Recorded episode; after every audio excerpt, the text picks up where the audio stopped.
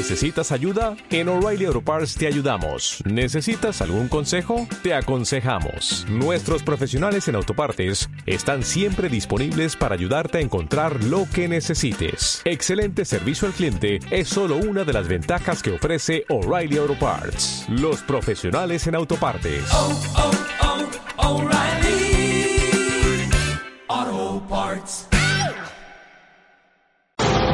A todos los compartimientos, ¿preparados? ¡Deprisa! ¡A vuestros puestos! en posición! Buenos días. Buenos días, España. Vamos. Número uno, listos y a la orden. Todo el equipo, preparados. Compartimiento 2, listos y a la orden. Noticias a punto. Válvulas cerradas, niveles correctos. Hombres en posición. Que entren tertulianos. Compartimiento 4, listos y a la orden. Vamos a por ello. Número 6, listos y a la orden. Santiago Fontenla, preparado que entramos. Compartimiento 8, listos y a la orden. Comenzamos Buenos días, España. Compartimiento 10, listos y a la orden. A por ello. Vamos.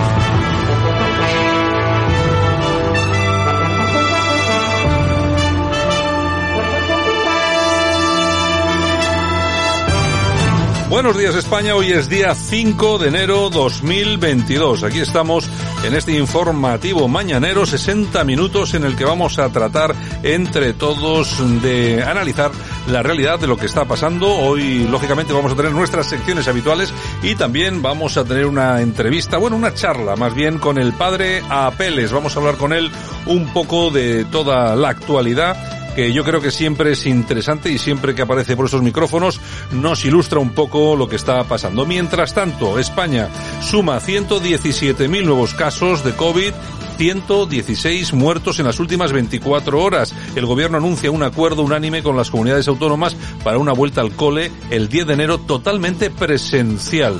Las comunidades eh, autónomas han celebrado esa presencial vuelta al cole el 10 de enero pero Madrid califica la reunión de paripé. Aquí estamos en lo de siempre.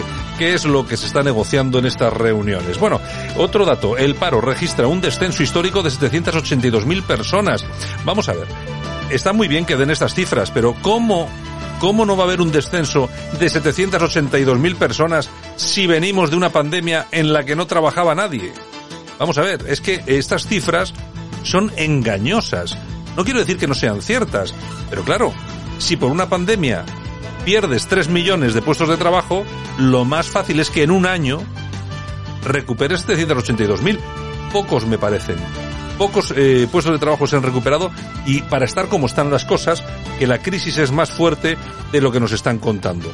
Mientras tanto, Moncloa rehúsa informar de los viajes en Falcon de Sánchez durante 2021 por ser materia especialmente sensible. Bueno, lo de ir a conciertos y todo esto debe ser un asunto muy peligrosillo. Almeida, que niega descalificaciones a Almudena Grandes, critica una campaña contra él y respeta el tuit de su viudo que yo, por cierto, no he leído y tampoco voy a perder demasiado el tiempo. González tilda las palabras de Almeida sobre Grandes de ser mala persona. Ha entrado en proceso de enajenación, han dicho de Almeida. No sé, nosotros siempre hemos defendido aquí que nos parecía raro que Almeida dedicase o una calle o que permitiese eh, ningún tipo de título a Almudena Grandes después de las descalificaciones que había reali realizado no solamente contra el PP, sino contra media España, incluso deseando el fusilamiento de algunos. Cuidadito, esto es muy serio. Si lo llega a decir cualquier comunicador, cualquier escritor de derechas, si es que hay alguno, no creo que haya ninguno, pues imagínense ustedes la que se hubiera montado en este país. El gobierno catalán dará protección jurídica a los docentes que defiendan la inmersión lingüística en la escuela pues bueno, ya tienen el parapeto, así que se dedicarán a lo suyo. Mientras tanto, el gobierno mantendrá la integridad del texto de la reforma laboral en las negociaciones eh, parlamentarias. Casado que exige responsabilidades y una rectificación inmediata de Garzón tras su ataque a los ganaderos en una entrevista. Es que tenemos unos ministros, bueno, nos los merecemos porque alguien les ha votado. En fin, vamos con más información, que hoy la cosa va a estar muy interesante. Y les recuerdo que aproximadamente a las... Eh, en, en 20 minutos, en 20 minutos tendremos al padre Apeles con nosotros aquí en Buenos Días España. Aquí te lo contamos. Buenos días España. Buenos días.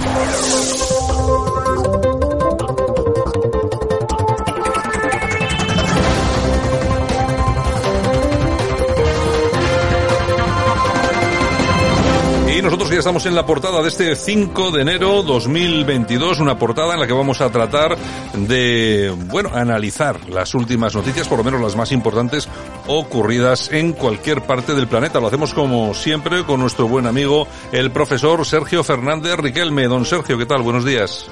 Muy buenos días, Santiago. Bueno, oye, ya sabes que nos escuchan en todos los sitios menos, ya sabes que esto de la radio, aparte de las emisoras que emiten el programa a lo largo y ancho de toda España, también se emite a través de de la red, eh, online, pero tú ya sabes que nos escuchan en todos los sitios del mundo. Hoy me he enterado, no sé, porque no tengo amigos en China, pero eh, resulta que donde no se nos escucha es en Venezuela. Parece ser que a alguien le ha parecido, le ha parecido que no somos políticamente correctos, Sergio. Pues una medalla que te puedes poner. Eso significa que estás haciendo el trabajo muy bien.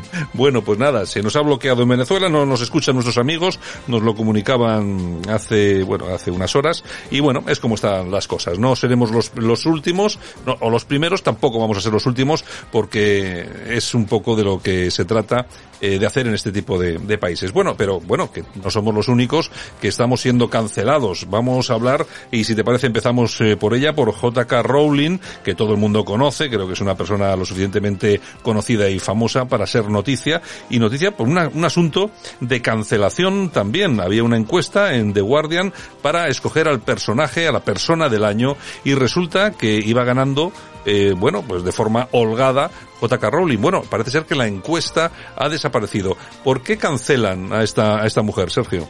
Ya lo decía Giuseppe Mazzini, uno de los impulsores de la unificación italiana. El mundo no es un espectáculo, es un campo de batalla. E incluso las democracias pues se defienden supuestamente a sí mismas. Los que mandan en los países democráticos, tanto a nivel político, cultural como social, utilizan los instrumentos, eh, instrumentos que tienen a su disposición para cancelar, censurar, perseguir eh, a los enemigos, a los contrarios, a, a los adversarios. Y J.K. Rowling, pues eh, dentro de su libertad de expresión, pues se ha posicionado siempre en contra pues de las teorías transgénero, del transhumanismo, del lobby LGTBHI y eso pues le, está costando pues que no la inviten a, a los homenajes de, de, Harry Potter, a que la intenten eh, quitar sus libros de las eh, librerías y ahora pues algo surrealista, ¿no? Que The Guardian pues lanza una encuesta para elegir al personaje del año, al hombre o la mujer del año y cuando va ganando no es que manipulen ya eh, la encuesta, sino que directamente la quitan, ¿no?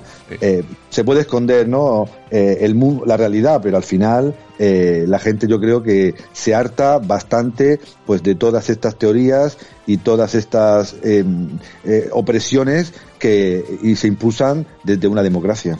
Pues efectivamente es lo que está pasando. No solamente, bueno, si son capaces de hacerle esto a una persona mundialmente conocida, Claro. como J.K. Rowling, que no podrían hacer con nosotros, por ejemplo. Bueno, vámonos hasta Navarra. Allí, eh, Vox ha lanzado un dardo al gobierno navarro diciendo que incentiva la inmigración ilegal. Para la vicepresidente de Vox, Navarra, María Estevez, el plan de acogida a personas migrantes es una canallada y yo creo que aciertan con el término, ¿no? Eh, en esta realidad que estamos viviendo, en este siglo XXI global y complejo, la inmigración es un campo de batalla porque no se controla, porque se crean graves conflictos internos, porque afectan a la seguridad de las personas nativas y de las personas que han venido legalmente y Vox lo ha señalado muy claramente, ¿no? Que el plan de acogida de personas migrantes presentado por el gobierno eh, de Navarra es una canallada porque eh, favorece eh, la inmigración ilegal además crea pues una serie de ayudas que son muy beneficiosas y que posiblemente van a crear el efecto eh, llamada y que además vulnera directamente la ley de extranjería, porque solamente en España puede ser reconocida, integrada y asimilada una inmigración que sea legal, ordenada y con voluntad de integrarse, ¿no? Por desgracia, la inmigración que debería ser un beneficio para los países se está convirtiendo en un conflicto para la ciudadanía. Bueno, pues seguimos con el tema de inmigración porque el ministro José Luis Escriba ha dicho necesitaremos mucha inmigración para mantener el nivel de ocupación. Yo, eh, a mí lo que me gustaría que estos señores, a estos políticos, de vez en cuando, los periodistas que asisten a sus ruedas de prensa, ya sea en el Congreso o donde las realicen, les pregunten lo que yo siempre digo aquí. No sé, es la pregunta del millón. Vamos a ver.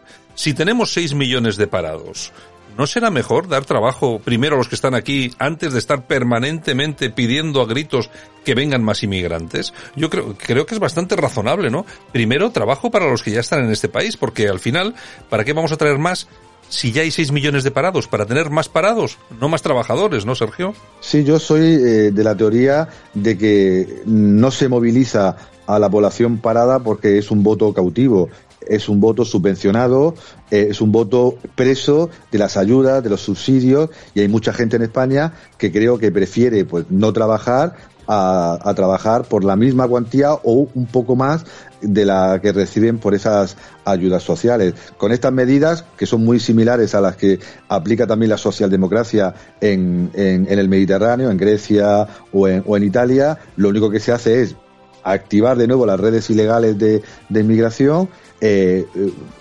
perpetuar los trabajos basura, porque al final estas personas van a venir a trabajar en los trabajos que no queremos hacer eh, los españoles y además mandar un claro mensaje a los jóvenes españoles. No tengáis familia, no eh, os juntéis como pareja, porque realmente no vais a tener ningún tipo de ayuda ni ningún tipo de perspectiva para poder tener hijos y así ayudar a la demografía patria, ¿no? Una medida pues que es surrealista, pero que parece necesaria para los gobiernos que tenemos en nuestro entorno. Bueno, y si te parece, seguimos hablando de inmigración. En esta ocasión damos un salto, nos vamos hasta Italia, porque allí varios círculos católicos han sugerido poner condiciones a la inmigración eh, musulmana. Hay dos partidos que también han pedido que se restrinja la entrada de estas personas migrantes. Claro, es una batalla directamente contra el Vaticano, porque creo que hay una gran desconexión, una gran desconexión entre los fieles católicos y, el Papa Francisco, ¿no? Un Papa Francisco más preso,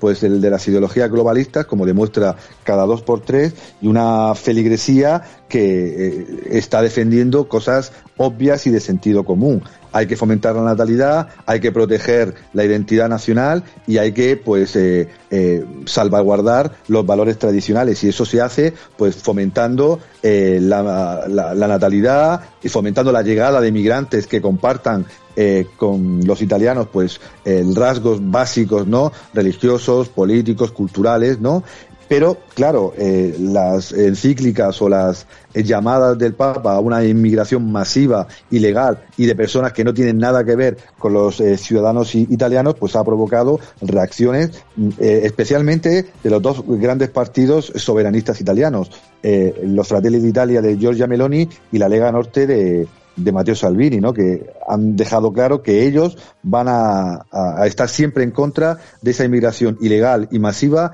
eh, y sobre todo que venga del mundo musulmán, porque para ellos el mundo cristiano y el mundo musulmán son totalmente incompatibles. Bueno, y nos damos un saltito ahora mismo a Estados Unidos, porque si pensábamos que el único sitio donde se roba es en España, con los seres, ese tipo de cosas, pues la verdad es que estamos equivocados. En Estados Unidos también se roba y además como si no hubiera un, ma un mañana. Han robado atención a la cifra, 100.000 millones de las ayudas contra el COVID en Estados Unidos. Una cantidad de dinero, Sergio, vamos, impresionante. Sí, la batalla por los recursos, la batalla por la supervivencia, como ha eh, anunciado, ha puesto en, en, en, circulación, pues tanto Associated Press como la CNBC, eh, eh, Roy Dodson, el, el, responsable del Departamento de Trabajo y de la Administración de Pequeñas Empresas, pues ha señalado que casi 100.000 millones de dólares han sido eh, sustraídos por empresas y por particulares de las ayudas que iban al COVID, lo que está demostrando que la soñada recuperación de Biden pues no se está produciendo y que todo el mundo está intentando sobrevivir en Estados Unidos eh, pues de una manera pues eh, ilegal, fraudulenta o básicamente pues intentando pues sacar la cabeza lo antes posible. Eso significa que la administración demócrata no controla los fondos, no controla las personas que tienen acceso al mismo, pero eh, se indica por lo menos que el servicio secreto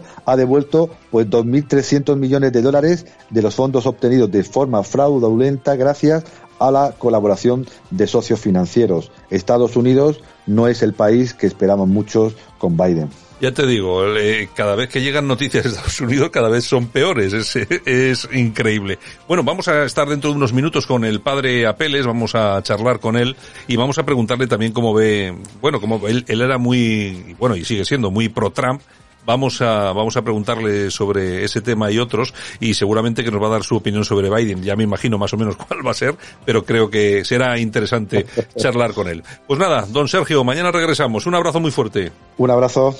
Escuchas Buenos Días España. Aquí no nos callamos.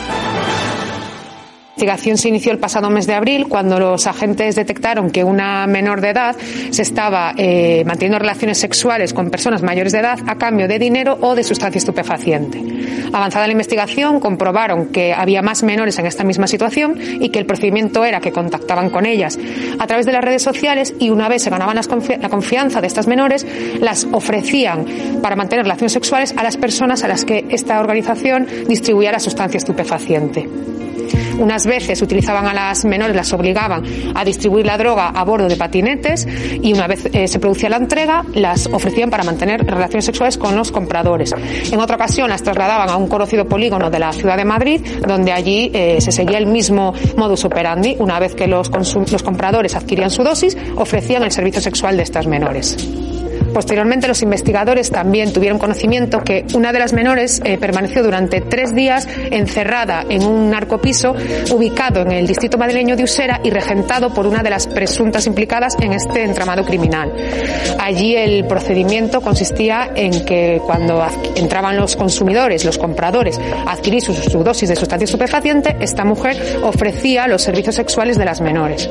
En Bueno, pues esto parece una, una, vamos, una película de terror, pero es una película de terror de la que hemos tenido conocimiento en los últimos días, que se debe producir en muchas ocasiones en España, ya ha habido casos, y se trata, es un caso muy, que, con muchas detenciones, parece ser que se ha detenido a un grupo de gente, todos inmigrantes, hay que tenerlo también claro, eh, uno de ellos es un conocido rapero.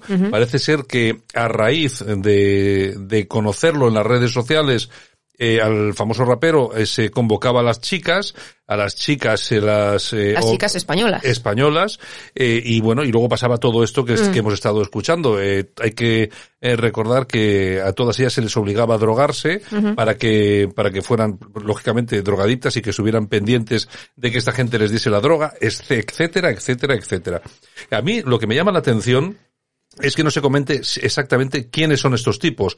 Vox colgaba ayer en su, en su Twitter un vídeo del rapero con sus amigos eh, que merece la pena verlo, para ver exactamente de qué tipo de gente estamos hablando. O sea, ¿por qué en este país todavía tenemos que silenciarnos, tenemos que callarnos cuando se denuncian ese tipo de cosas? Si es que lo mejor es enseñarlo, porque la gente, lógicamente, al final lo va a encontrar en las redes sociales. Está claro. Si al final la gente lo va a encontrar en las redes sociales. Así que no entiendo muy bien por qué ese, ese permanente intento de ocultar pues este tipo de crímenes deleznables y, y repugnantes que se están produciendo en nuestro país. Buenos días, España.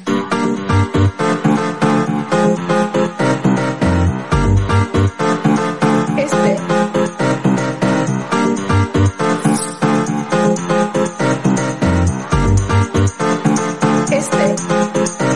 En Radio Cadena Española no nos cansamos. No nos cansamos de madrugar. No nos cansamos de contar la actualidad. No nos cansamos de decir las cosas claras.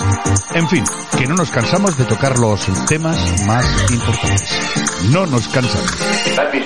Este es el ministerio de todas las mujeres, de todas las mujeres. Bueno, pues ya es 5 de enero, gracias Javier, que me dejabas aquí mudo.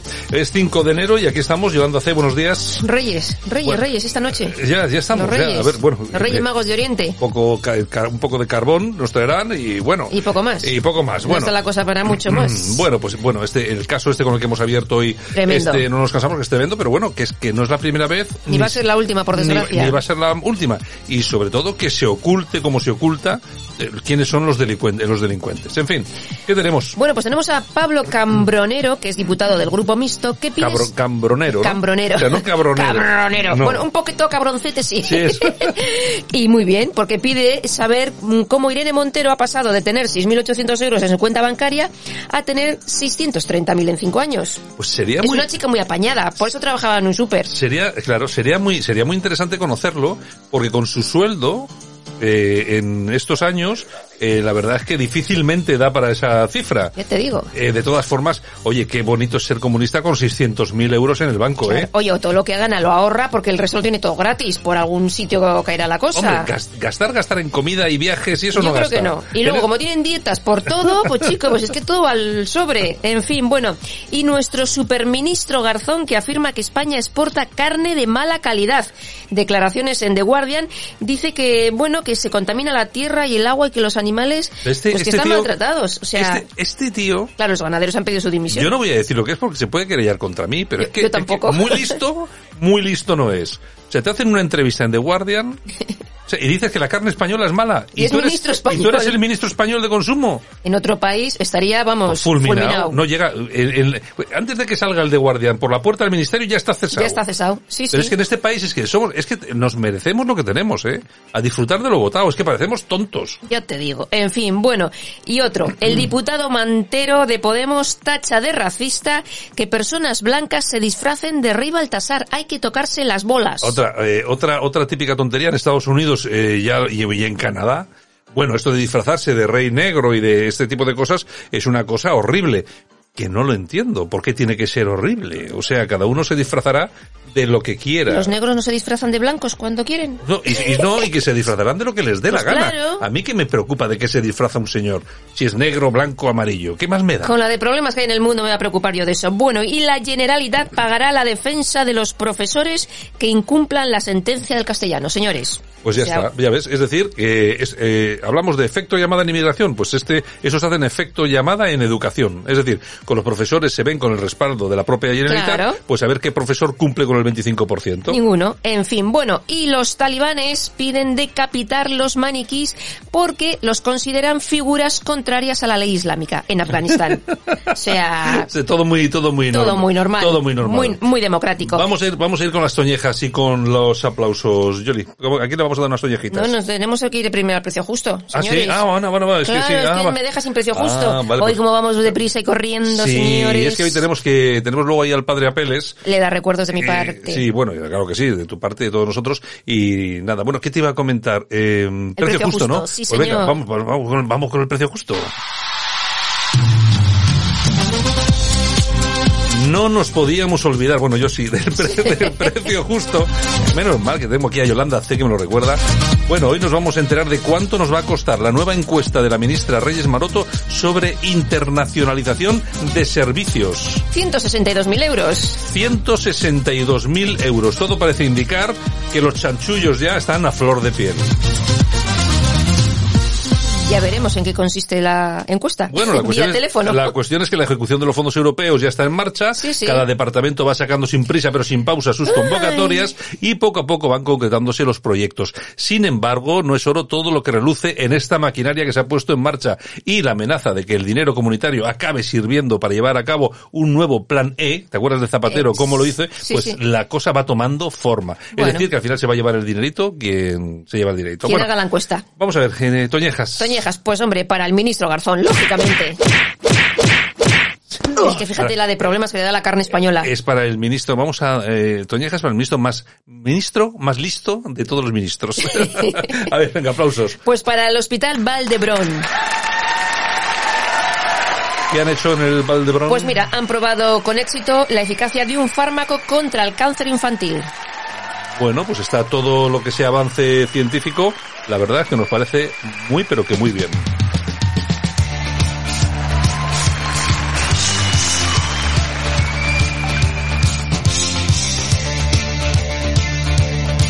Y nosotros llegamos al tiempo de efemérides con Blondie, Call Me. Y es que tal día como hoy, pero del año 1950, nacía Chris Stein, cofundador junto a Debra Harris de Blondie. Y tal día como hoy también, pero del año 1998, fallece Sonny Bono, cantante y pareja de Cher durante años. Y también tal día como hoy, pero del año 1914 en Estados Unidos, la Ford anuncia la nueva jornada laboral. 8 horas al día y salario mínimo de 5 dólares. Y hombre, hoy hay que felicitar al rey emérito porque tal día como hoy del año 1938 nacía don Juan Carlos de Borbón, cumple 84 años. Bueno, su segundo cumpleaños en este, entre comillas, exilio forzoso, Exacto. que yo no sé qué hace allí, a no sé que se lo esté pasando muy bien. Vuelva usted que no pasa nada, que es- hay que volver. Vuelva, emérito, vuelva. hay que volver. Y también tal día como hoy, pero del año 1917, nacía la actriz Jane Wyman, que fue la primera mujer de Ronald Reagan. Y también tal día como hoy, pero del año 1931, nace otro gran actor, Robert Duvall, 91 años. Uy, Robert Duval, qué bueno en el padrino. Muy bueno. Y también tal día como hoy, pero del año 1953, nace la actriz Pamela Sue Martin, famosa en la serie Dinastía. Me acuerdo perfectamente ¿Te acuerdas, de ella, me acuerdo, sí, era, Ah. era, era- esa era la pequeñita, ¿no? Exactamente. Que tenía unas grandes... Esa Exacto. misma, por eso te acuerdas. Por- yo me acuerdo por eso, porque no voy a negar. Yo me acuerdo que tenía unas enormes... Pectorales. Tú has dicho pectorales. Y tal día como hoy, pero del año 1975, nace el actor Bradley Cooper, 46 años y también con buenos pectorales. Sí, este sí, ¿eh? Está Este, cachas. este tiene tabletas de chocolate, pero ya te por- digo. por doquier. Es que no comen. Bueno, Yolanda, pues volvemos dentro de un ratito Con el corazón. con el corazón. Vale. Hoy, rapidito vamos a estar con el padre Apeles. Muy bien. Vamos a preguntarle un poco por todo y yo creo que va a ser una charla entretenida. ¿De acuerdo? Vale, muy bien, pues hasta ahora. Vamos allá.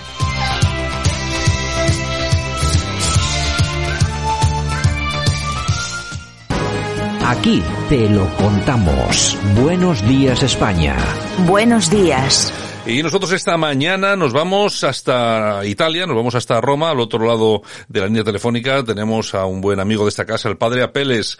Padre Apeles, ¿qué tal? Buenos días. Muy buenos días, Santiago. Bueno, un, pla- un placer poder eh, poder hablar este principio de año, este 20 Igualmente. este 2022. Creo que esta es la primera, la primera conexión que hago con España desde que ha empezado el año. Bueno, pues me, me alegro de, de ser, de que seamos nosotros los, los primeros. Bueno, eh, padre, bueno, ¿qué tal todo? ¿Qué tal todo? ¿Qué tal esta salida y entrada de año y qué tal todo por ahí por Roma? ¿Todo bien?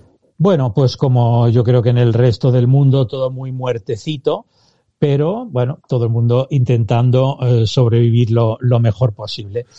Yo he estado bien, he estado bien de salud, he pasado pues unas fiestas relativamente correctas, no como el año pasado, eh, pero claro, muy lejos de lo que sería la normalidad a la que tanto aspiramos. Ujú. Bueno, estas, estas son fechas siempre para hacer un poco balance de lo que ha sido el año que ha pasado, ¿no? Y a mí sí que me gustaría saber qué, qué, qué es para ti lo mejor y lo peor del año que acabamos de dejar, del 2021. Uy, sería muy difícil quizá eh, si nos ponemos en el terreno de lo peor, yo creo que lo peor fue pues el, el que no contáramos más con nuestro amigo Trump en Estados Unidos. Y lo, y lo mejor, pues me gustaría encontrar alguna noticia buena para poderte decir que hay una mejor, pero en realidad no, no puedo. La, verdad es que está complicado buscar buenas noticias, está complicado. Bueno, fíjate que eh, comentas el tema de Trump, eh, resulta que prácticamente lo empujaron fuera de la Casa Blanca con unos subterfugios extraños en las propias elecciones, venían a arreglarlo todo y resulta que ahora Biden, pues bueno, eh, no es que esté en su peor momento, está en el peor momento de todos los momentos y fíjate cómo está la pandemia. Han tenido, creo que esta semana, más de un millón de, de contagios allí y era su, era esa gran idea que tenía, ¿no? Acabar con la pandemia. Bueno, eh, yo quizá no juzgaría, digamos, a un gobernante actualmente por los casos de pandemia que pueda tener en su país, porque creo que eso es bastante aleatorio. Eh, las decisiones que han tomado unos y otros, eh, bueno, unos más acertadamente que otros, pero bueno, luego hemos visto que al final el resultado difiere muy poco. Lo vemos en la misma España entre las distintas comunidades autónomas, ¿no? Eh, yo sí juzgaría a Biden, digamos, por toda otra serie de errores y de, y de malas prácticas de gobierno, eh, como ejemplo de las cuales te pondría, digamos, el- la retirada de las tropas de Afganistán, que creo que han sumido a Estados Unidos en un bochorno tal que será muy difícil que Trump, a pesar de que tiene a favor todos los medios de comunicación, medios de comunicación que ya han confesado que habían conspirado contra Trump, es decir, eso eh, que a veces eh, mm, se tiende a decir, bueno, es que hay gente que son conspiranoicos. Bueno, hay conspiranoicos y hay conspiradores. Es decir, y es absurdo pensar que todo es una conspiración, pero también es absurdo pensar que no existe. Y en este caso, bueno, pues han dicho los medios de comunicación que habían dicho muchas veces eh, cosas, noticias que eran falsas, porque se trataba de empujar a Trump fuera de la Casa Blanca al precio que fuere. Eh, parece ser que Trump tiene ganas de regresar. ¿Tú eh, cómo lo ves? ¿Crees que lo veremos otra vez en, en campaña electoral? Difícilmente. Es decir, yo creo que él tiene ganas de regresar, pero lo va a tener muy difícil.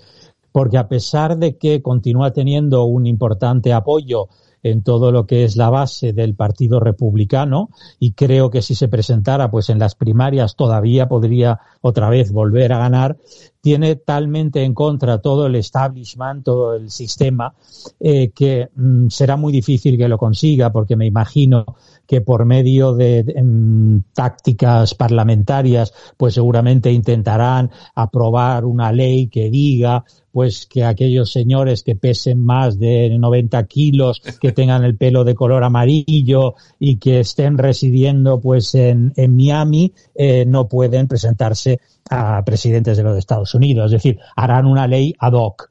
Eh, entonces probablemente dirán, bueno, pues que hubo violencia en, en el último día de su presidencia. Encontrarán algún pretexto para no dejarle. Yo creo que Trump, eh, una, una, una, idea eh, divertida que, que, leí no hace mucho, es que a Trump le gustaría eh, ser el presidente, digamos, del, de, de, la, de la Cámara, eh, sustituir a Nancy Pelosi, ah. que tanto le ha hecho la vida imposible y sería una ironía que fuese precisamente sustituida por Trump pero a mí me extraña porque no me veo yo a Trump ahí presidiendo debates sin poder él hablar. Por tanto, creo que lo mejor que podría hacer Trump es eh, mantener su autoridad moral, elegir muy bien candidatos, apoyarlos y continuar siendo el gran activo del Partido Republicano. Bueno, la política en Estados Unidos ha estado movidita, pero bueno, también en España. Bueno, y no solamente en España, también en Roma. ¿Qué te ha parecido esa visita de la ministra Yolanda Díez al, al Santo Padre? Pues las, las, audiencias con el Romano Pontífice, e incluso de jefes de Estado, muchas veces no sobrepasan los 20 minutos, por lo que resulta muy preocupante que el Papa y la vicepresidente estuviesen hablando más de una hora.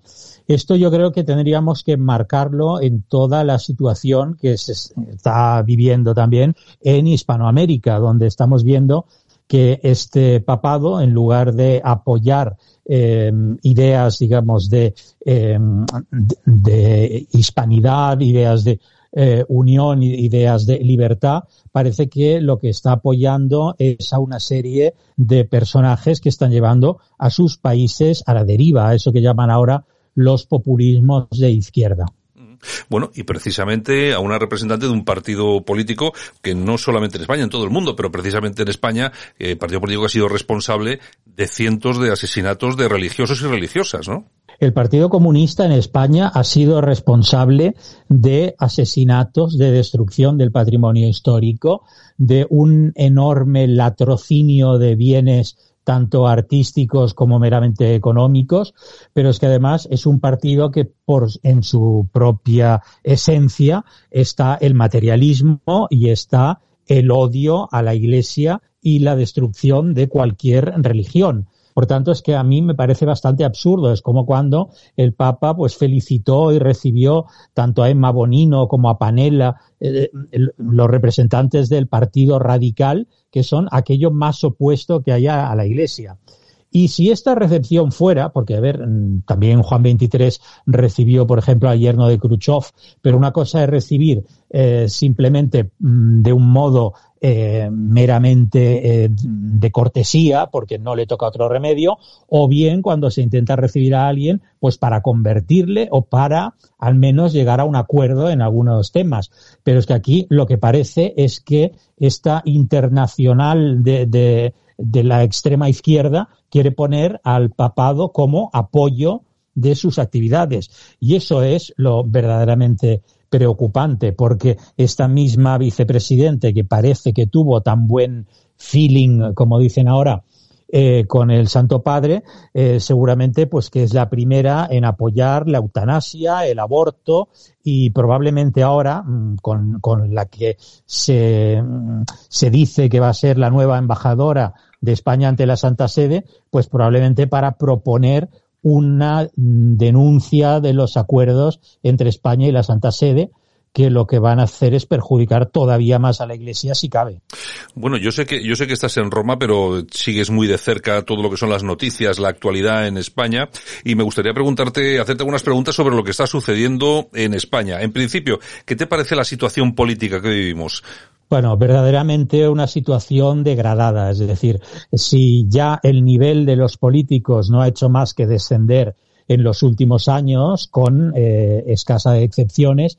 Encima estamos ahora en un momento de destrucción total de cualquier valor, pero ya no solo, digamos, de los valores tradicionales, de los valores que defendemos nosotros, sino de los mismos valores del sistema eh, parlamentario, de los valores del, sistema político y constitucional actual. Es decir, que el gobierno esté sustentado en aquellos partidos que lo que quieren es destrozar primero la unidad de España, después la economía de mercado, eh, cualquier eh, eh, intento, digamos, de que haya una rotación de poder en que no no lo que se trata es de, eh, de llevar a España pues prácticamente al nivel de Venezuela. Y parece que sea un tópico que siempre lo decimos pero es verdad es decir, eh, el mismo Tribunal Constitucional ha tenido que decir, y solo gracias a que Vox interpuso los, los recursos, que los estados de alarma habían sido ilegales. Es decir, tenemos un gobierno que, al que no le importa nada la legalidad y que es capaz de pactar cualquier cosa con aquellos que lo que quieren es destruir nuestro sistema político y nuestra nación. Lo que sí es, parece cierto, por lo menos es la opinión que se, que se palpa en la calle, ¿no? Que la oposición del Partido Popular está siendo bastante floja, ¿no? está siendo muy floja. Es decir, el Partido Popular continúa. Eh, bueno, quizá podríamos hablar de esa, de, de, la teoría que ahora se habla tanto de la ventana de Overton, ¿no? Sí. Es decir, la izquierda va llevando las cosas cada vez más a la izquierda y el Partido Popular, que quiere estar en el centro, pues claro, ese centro eh, se va desplazando y también él se va desplazando cada vez más hacia la izquierda. Y si no tuviera el revulsivo de Vox, es decir, el Partido Popular, yo creo que todavía cedería más. Lo vimos ya en los gobiernos del señor Rajoy, en que mm, prácticamente aquello, aquellas leyes que habían que había aprobado Zapatero para crear otra vez el guerra civilismo y, y, y, y, la destrucción de España, el señor Rajoy no hizo nada con respecto a esas leyes. Pero es que ahora yo creo que el Partido Popular tampoco lo haría. Vemos ahora el, el conflicto que ha habido en, eh, en, Madrid, en el Ayuntamiento de Madrid, uh -huh. donde Ortega Smith se ha negado a aprobar los presupuestos de Almeida. Y, y claro, el problema es que Almeida eh, quería continuar haciendo la misma política de los carmenitas con el sello del Partido Popular. Claro. Es verdad que el resultado quizá no, no es el que, el que querríamos, es decir, que Almeida esté gobernando con unos presupuestos apoyados por los comunistas, por la extrema izquierda. Pero es que probablemente eh, Vox no tenía otra opción, porque si no era la misma, es decir, de ir claudicando cada vez más y al final el discurso hegemónico lo tiene la izquierda y por muy a la izquierda que se que se eh, que si se vaya a la derecha siempre será demasiado derecha para esta izquierda.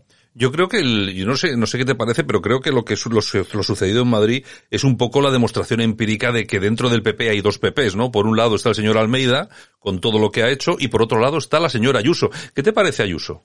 Bueno, yo creo que hay más de dos PPs, porque si uno va a ver los distintos matices, es decir, yo creo que eh, Feijó, Ayuso, eh, Juanma Moreno, eh, no, no, no son todos el mismo, el mismo PP. Hay matices distintos.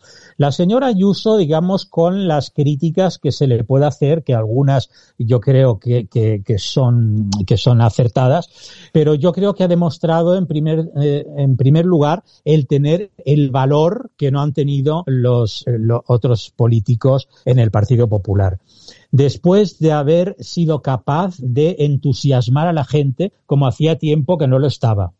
Después me parece una persona también eh, de los pocos, digamos, que cree lo que hace. Quizá a veces se pueda equivocar, pero yo creo que ella eh, tiene un proyecto que quiere sacar adelante y está dispuesta a luchar con quien sea y a partirse la cara cuando haga falta con la oposición o con los de su propio partido. Y la verdad es que los resultados no son nada malos, porque tanto desde el punto de vista del crecimiento económico como del índice, digamos, de satisfacción de los madrileños, como del nivel de los servicios que presta la comunidad autónoma, bueno, pues yo creo que es un ejemplo para toda España, más allá, digamos, de lo que se pueda decir a veces de alguna expresión o de algún tono parlamentario, eh, yo creo que la señora Ayuso es el gran valor del Partido Popular. Bueno, pues estamos esta mañana charlando con el padre Apeles, que está en Roma, nos ha atendido muy amigablemente, bueno, es amigo de la, de la casa, eso, eso esperábamos de todas, todas, y bueno, estamos hablando de, de actualidad, y si hablamos de actualidad tengo que preguntarle por Vox. Eh, eh, ¿Cómo estás viendo a Vox y qué futuro le auguras? Bueno, eh, yo estoy viendo que por ahora es un partido que está funcionando bien y está funcionando bien a pesar de que no tenía ninguna eh, de los mm, de las estructuras que tenían los demás partidos. Es decir, es un partido que está buscando candidatos aquí y allá para las elecciones porque todavía no tiene esa eh, implantación territorial que tienen los demás partidos. Es un partido en el que por ahora, digamos, grandes escándalos no ha habido. Es un partido que, a diferencia, le quieren llamar populista de derechas, pues si uno lo compara con los populistas de izquierdas, que serían los de Podemos, los comunistas, etcétera, eh, aquellos no son nunca capaces de sacar adelante ninguna ley eh, sensata, digamos, son eh, leyes que después o, o, se las tumban aquí o allí, o no consiguen nunca acabar sus proyectos mientras que Vox es como una hormiguita pues que va haciendo y que creo que bueno pues que ha conseguido algunas cosas. Evidentemente eh, tiene un futuro difícil. Eh, quizá en las elecciones estoy seguro, no quizá, estoy seguro de que va a tener un buen resultado. No un resultado suficiente para gobernar, eh, pero sí quizá para mostrarle al Partido Popular cuál es el camino. Será muy difícil que entre en, en alguno de los gobiernos regionales, porque yo, por lo que me temo, el Partido Popular está más dispuesto, más cercano a, mm, a, a, unirse, a coaligarse con el Partido Socialista antes que apoyarse en Vox, pero yo creo que sí Vox puede ser determinante en algunos momentos. Y creo que es un partido que poquito a poquito va creciendo porque la gente se va dando cuenta, bueno, pues que por ahora son coherentes y son los que eh, llevan adelante las acciones más eficaces.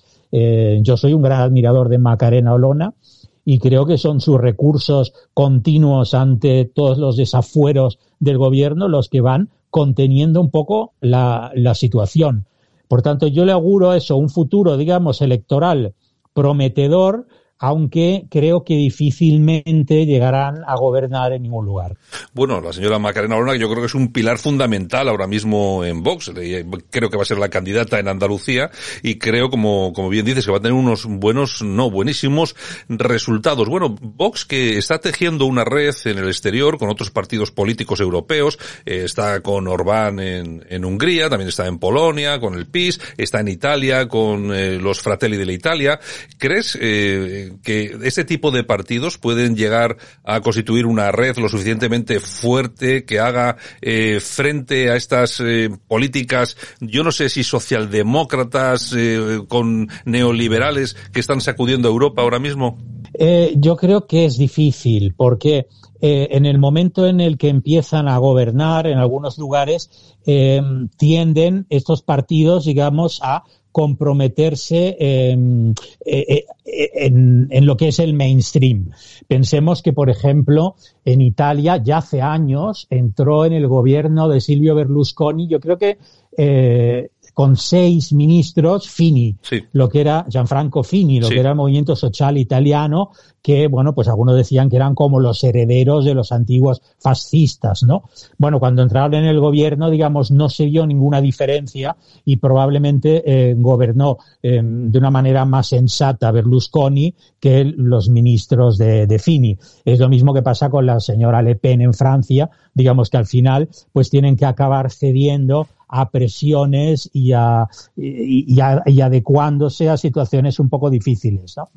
Pero bueno, mientras al menos es una voz que se escucha, es una voz, digamos, a la que, que, muchos jóvenes escuchan por primera vez y bueno, si se consigue hacer esa alianza, precisamente eso, con partidos, digamos, que no tienen nada de fascistas, que no tienen nada de totalitarios, sino que son partidos patrióticos y de valores cristianos, como es el caso de Polonia, como es el caso de Hungría, por ejemplo, bueno, pues creo que eso puede ser una voz importante en la Unión Europea.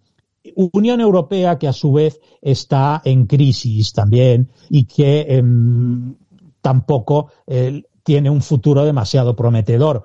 Hoy, eh, ayer oímos a, al señor Borrell eh, hacer una, una visita a Ucrania para asustar a, a, Rusia. Vamos, yo creo que el señor Putin se está todavía riendo, digamos, de, del miedo que le pueda infundir la política exterior de la Unión Europea, ¿no? Entonces, que en la Unión Europea haya un núcleo de países que siendo europeístas, porque evidentemente hay que ser europeísta, porque además en, el mundo que vamos eh, de grandes bloques, Europa mm, por separado no puede sobrevivir, pero que haya un núcleo de países que defiendan el patriotismo de las naciones y que defiendan los valores que fueron fundantes para Europa me parece muy importante. Bueno, pues si y en el caso de Vox, además, me parece importante no solamente que haga esa esa acción en Europa, sino que la esté haciendo también en Hispanoamérica, que para mí, eh, antes hablábamos de noticias malas del año. Bueno, pues quizá esa es una de las noticias peores del año, ver esa deriva hacia el totalitarismo de izquierdas que está sufriendo Hispanoamérica. Bueno, eh, pues nada, te comentaba, volvemos al, tema doméstico. Si te parece, te voy a preguntar, nosotros, eh, España, como país, como nación, hombre, enemigos alrededor no tenemos. Quizá al sur tenemos a nuestro sempiterno enemigo, eh, a Marruecos. ¿Cómo, cómo ves las, las relaciones que estamos teniendo con Marruecos, sobre todo teniendo en cuenta ahora, por un lado, los desafíos permanentes que estamos sufriendo, tanto en aguas canarias como también en el estrecho con esas piscifactorías? Estamos viendo que ahora eh, Marruecos es un aliado de primera con Estados Unidos, incluso con Israel, que va a montar alguna fábrica de drones en, casi casi en plena frontera con, con las ciudades españolas. Eh, de allí, eh, ¿cómo ves? ¿Cuál es la situación de Marruecos? ¿Nos va a dar problemas en breve? Sí, Sí, sí, evidentemente va a dar problemas. Yo creo que la, la, relación con Marruecos, igual que con, el, con, todo el Magreb e incluso con, lo, con los países árabes, España tendría que tener una buena relación con ellos porque son nuestros vecinos, pero tiene que ser una relación de confianza, pero también de firmeza. Y el problema es que en España eh, no existe una verdadera política exterior de Estado, como la hay en otros países, incluso en Estados Unidos. Estamos viendo que a pesar de las grandes diferencias que existen entre los distintos políticos, cuando se trata de el papel, el rol de Estados Unidos en el mundo, hay una comunidad de visiones, como existe, por ejemplo, en Francia. Francia tiene muy claras sus prioridades en el, tema de, de, de la acción exterior mientras que España, pues a, esa, esa diplomacia, esa acción exterior ha funcionado muy erráticamente y eh, yo creo que Marruecos se ha dado cuenta de la debilidad de España. Una debilidad en el exterior porque no tiene política propia, porque la de la Unión Europea tampoco es que sea, eh, o sea, no existe, en realidad, la, existen unos cuantos países en Europa que tienen política exterior, pero la Unión Europea como tal, pues no lo ha conseguido. Y luego, claro, además Marruecos está viendo cuáles son nuestros problemas interiores. Y entonces, claro, en un país donde hay dos comunidades autónomas que se quieren separar, donde hay otra, pues que ahora ha decidido que su idioma es el portugués en lugar del, del español, donde ve que el gobierno es débil ante toda esa, esa, esos embates de los separatistas, pues piensa que bueno pues que tampoco será muy fuerte el gobierno primero para defender las plazas de soberanía española y probablemente en un futuro eh, las Canarias sí son los, los marroquíes, eh, eh, son un país, bueno, pues que eh, sí tiene una, una política exterior muy clara y sí tiene una prudencia y una progresividad en sus acciones. Es decir, ellos son capaces de enviar a alguien para que salte la valla, luego se repliegan, luego vuelven y claro, y además eso se están apoyando, bueno, ya llevan muchos años que en lugar de apoyarse en Francia, prefirieron apoyarse en Estados Unidos. Y, y, fue gracias a Estados Unidos, digamos, que en Perejil no pasó nada más, porque Marruecos al final obedeció las órdenes de Estados Unidos. Pero claro, Marruecos sabe, y además ahora eh, lo que pasa es que, por ejemplo, esta política de estar eh, a buenas con Israel, si bien es verdad que le trae ventajas, tanto de la tecnología israelí como ventajas en el, en el tablero internacional, porque se ve a Marruecos, digamos, como una potencia que no es excesivamente islamista, pero claro, le traerá problemas también con el radicalismo islámico, que yo creo que es el principal problema de Marruecos y eh, que, que, se está conteniendo, digamos, gracias a que hay una monarquía que tiene una, un modo de actuar eh, relativamente autoritario.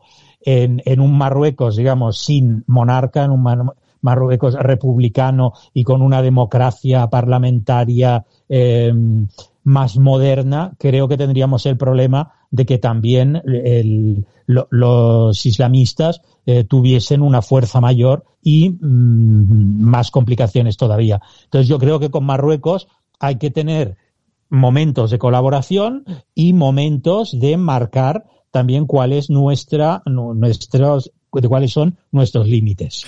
Eh, has hablado de radicalismo, de radicalismo islámico. Eh, ¿Cómo ves ese problema dentro de España? ¿Existe? ¿Es más grave de lo que nos cuentan? No, no, es, no lo es tan grave porque en Cataluña, por ejemplo, ya hay eh, localidades ya importantes que tienen, bueno, una población eh, básicamente de origen, eh, bueno, magrebí, eh, musulmanes. ¿Crees, que es un problema grave? Creo que es un problema grave. Es decir, el, el, hecho de que no haya atentados continuamente no significa que no existan eh, islamistas radicales en nuestro país. Eh, si es verdad, bueno, pues que eh, tanto el CNI, digamos, como la, la, policía, la Guardia Civil consiguen desarticular algunos. Mm, lo que pasa es que no todos pretenden hacer atentados.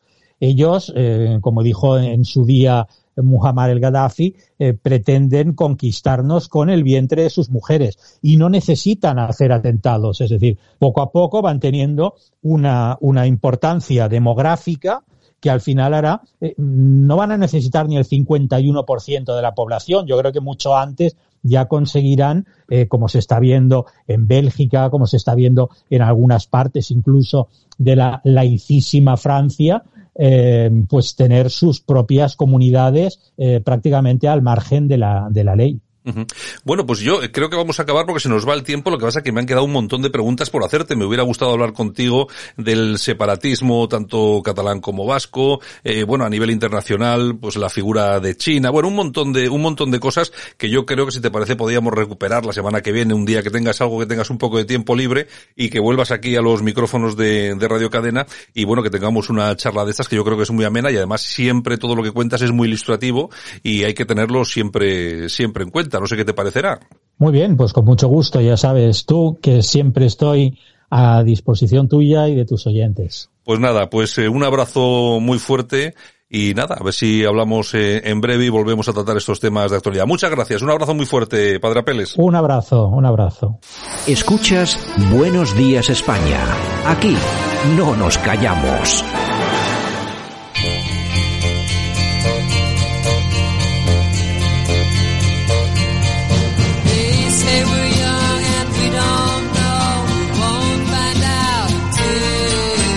Pues nosotros ya estamos en tiempo de corazón para cerrar el programa y tenemos como banda sonora ni más ni menos que a Sony y Cher con este I Got You Babe. Bueno, un, un temazo que es un icono, es icónico y que ya es un clásico. Efectivamente, y además tal día como hoy del año 1998 fallecía Sony Bono, que fue pareja de Cher y que también no se llevaron muy bien. Sí, Hubo había- ahí algo más que violencia. Había, sí, hubo algo más que tal, sí, efectivamente.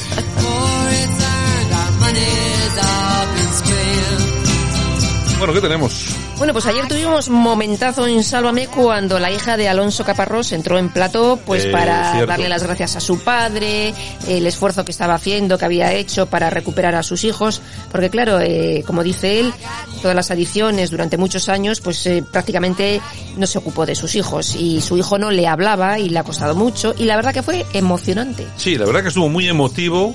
A mí no me extraña que le vaya bien ahora a Caparrós, porque se le ve que es Buena buen, gente. es buen tío. Mm. Eh, ayer quedó de manifiesto, porque lo dijo la hija, eh, el papel que ha jugado su actual pareja. Efectivamente. Que, que según su hija ha dicho, fíjate que, que no siendo su madre, pero ella ha dicho, es que ha sido lo que ha puesto orden en la vida de este señor. Es verdad, le ha salvado la vida. Es, o sea, que es así, dice, "Hombre, es que ahora está, está todo ordenado, parece un hogar, está hasta la, hasta la nevera llena, decía. Una mujer de orden. Sí, sí, sí, sí. Ni más ni menos. Y la verdad es que así sí fue muy emotivo eh, y sobre todo por eh, sobre todo Caparrós por cómo lo cuenta, ¿no? Sí, sí, no sí, tiene no tiene ningún tipo de, de freno a la hora de contarlo. reconoce todo lo que ha hecho, todo lo que le ha pasado, lo que está bien, lo que está mal, que al final es lo que te lleva a, a salir del hoyo, ¿eh? Sí, no, la verdad es que sí, muy emocionante y estuvo muy bien, sí. Estuvo muy y bien. por cierto, la, la niña, la hija, bueno, niña, que, Claudia, que- sí. que ya tiene sus años, no es ninguna niña, eh, muy guapa Sí. y, y muy maja, ¿eh? Muy maja, muy educada, muy simpática, sí señor, sí señor.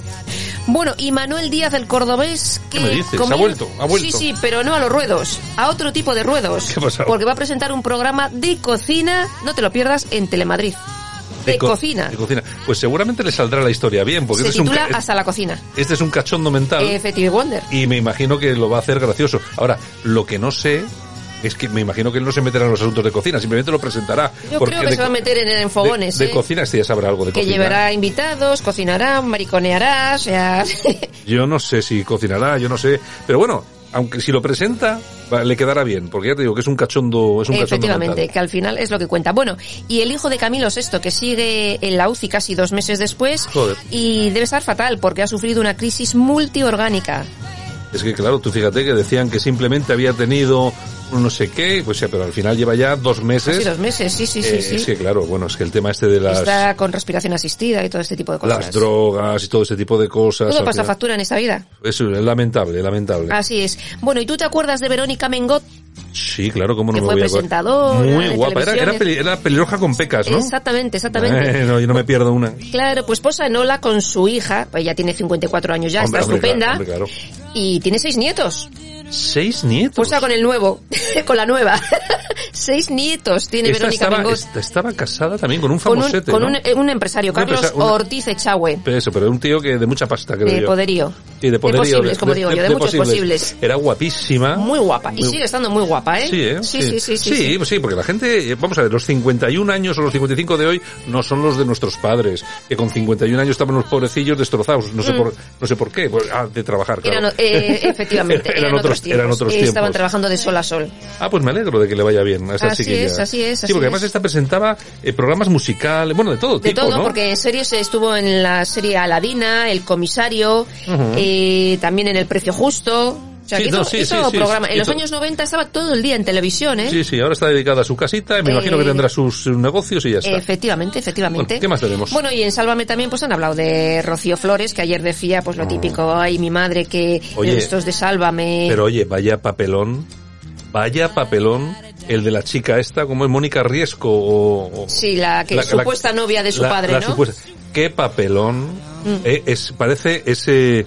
El José Luis Moreno y sus muñecos. Bueno, pues esta es la muñeco de José Luis Moreno, pero es la muñeco, De la muñeca Antonio de, Antonio David. Sí, en el programa de O sea, Sonsoles defendiendo lo indefendible. ¿Hasta qué punto las cosas que la propia, que el propio, ¿cómo se llama? Miguel este? Ángel. Miguel Ángel.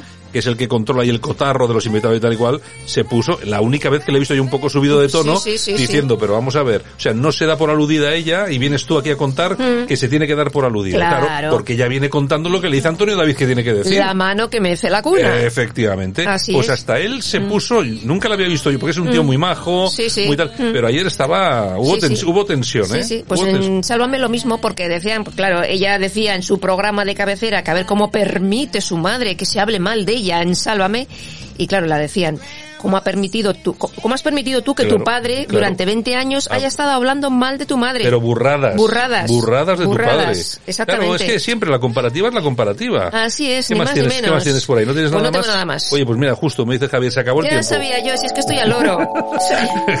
Estáis compinchados. tengo controlado todo. Pues nada, Yolanda C, hasta mañana. Vale, pues que os traigan muchas cosas los reyes. Bueno, pues aunque sea carboncillo, que tampoco está mal. Oye, pero una, el carbón está muy rico, ¿eh? Ah, bueno, bueno. O sea, Yo no sé si está rico porque a mí nunca me han traído carbón.